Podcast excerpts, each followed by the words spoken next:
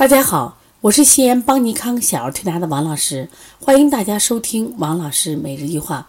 今天我仍然分享的是我在三月二十八号人人讲平台讲了一堂小儿慢性咳嗽课程的问题集锦。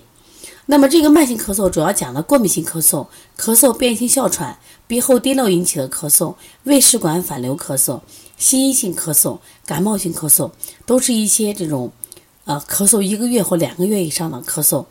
那么都牵扯到体质问题，那么希望大家可以去学习，因为这一堂是公益课程，所以只要你下载人人讲平台，你就可以去到那里面去寻找这个课程啊，去听。那么今天我想回答的是医保城执业药师药件的问题。他说：“王老师你好，变异性哮喘咳嗽有遗传吗？”呃，首先变性哮喘啊，它是哮喘的一种类型，它只咳不喘，那么它不等同于这个支气管的哮喘。哮喘本身啊有遗传，因为哮喘本身是过敏体质引起的，所以说变性哮喘，它实际上如果是过敏体质引起的，它有可能遗传。但是现在好多孩子就是父母他本身没有过敏，但是因为现在的环境不好，包括我们现在喂养的这种方式有问题，结果导致孩子都变成过敏体质，因此最容易患这种变异性哮喘咳嗽。第二个问题，我想回答一下阿弥陀佛的问题。请问王老师，孩子三岁多，腺样体肥大，揉鼻子时鼻涕是乳白色的，是怎么回事？怎样调理腺样体肥大呢？谢谢王老师。首先，我想告诉大家，腺样体肥大目前是儿童的一个多发疾病。我们是从二零一四年开始就是专项调理腺样体肥大，然后从二零一六年全国巡讲。本月的四月十五号，我们将到深圳，还讲一下这个鼻炎腺样体肥大。四月一号、二号也是我们这个二零一九年四月份的鼻炎腺样体专项技术的调理培训。那么说明腺样体很多，那么腺样体肥大它实际上也有分泌物的，所以你在揉鼻子的时候，它就会出现一些呃黏白的鼻涕。当然，如果是鼻窦炎的话，就是腺样体肥大也有合并鼻窦炎，它会出现是什么呀？黄鼻涕，也就是说，它的鼻腔内部因为有感染，就不断的有这种分泌物。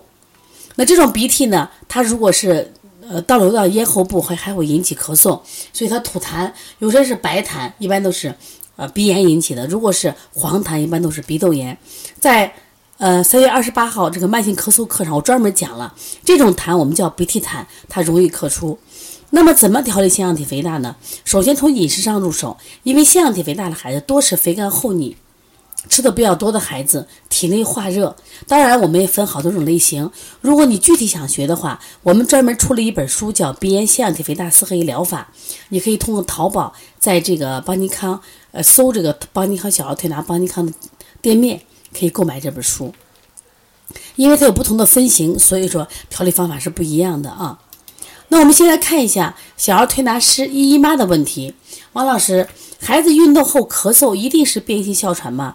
那我不敢确定，但至少运动后咳嗽，它是变性哮喘的一个特征。那确定不确定它是变性哮喘？它还有这个，比如说，呃，比如说咳嗽时间够两个月。第二个呢，他可能夜间咳嗽这种阵发性的痉挛性的咳嗽会多。还有一个就是他到医院去检测。比如说，他的肺功能有小这个小气道或中气道的阻塞，另外他做这个支气管扩张试验一般呈阳性，那这些因素如果都具备的话，那就是那运动后咳嗽只能是他的一个症状，不能拿这个症状来判断他是否是变性哮喘。你听懂了吗？另外，我们看一下，仍然是小儿推拿师姨妈的问题。他说：“老师，孩子因为一次生病时间比较长，会因为免疫力变低得鼻炎吗？”其实这个问题，我觉得问的比较好。小孩如果是，因为我们在这次慢性咳嗽里讲那个感染后咳嗽，就是这个小孩感冒的症状都好了，但是就是他那个咳嗽老好不了，实际上就是他免疫力低造成的，导致这个时间长，把一些急性病拖成慢性病，他就有可能由感冒变成鼻炎，这是很正常的。一般的感冒我们就说三五天要感冒，那么你十天以上或更长的话就是鼻炎。所以说，免疫力低的孩子，他会得一些慢性病，比如说刚我们现在讲的慢性咳嗽，包括我们现在很多孩子到医院一检查化验单，白细胞低、中性粒细胞低、淋巴细胞低，我说这不是好事。我说白细胞高说明他的免疫力强大，白细胞低免疫力差，这种孩子就得这种慢性疾病，比如鼻炎、腺样体肥大。所以说，一次生病啊，我们要预防，然后预防的时候手段呢，就手使用的手法呢，哦要到位。那否则的话，他一拖延，前言不愈，就会形成这种慢性病，包括鼻炎也属于一种啊。下面我回答小儿推拿理疗师马彩琼的问题。他说：“王老师，有鼻后滴漏和过敏性咳嗽一起的孩子吗？”首先，我跟你说，肯定是有的。其实我们在讲课的时候，我们讲了六种的慢性咳嗽。那我们讲了过敏性咳嗽，讲了鼻后滴漏咳嗽。过敏性的咳嗽和鼻后滴漏的咳嗽最大的区别是什么？过敏性咳嗽干咳为主，那么鼻后滴漏的咳嗽呢？它有痰，但是它两个有很多相似点。为什么？晨起咳的比较多。第二个呢，咳嗽时间比较长。第三都有过敏症状。鼻后滴漏是因为鼻涕的分泌物导致，所以它有痰。那我们的孩子，如果你既有过敏的体质，那你也有鼻炎，那就可能两种咳嗽都会出现了啊。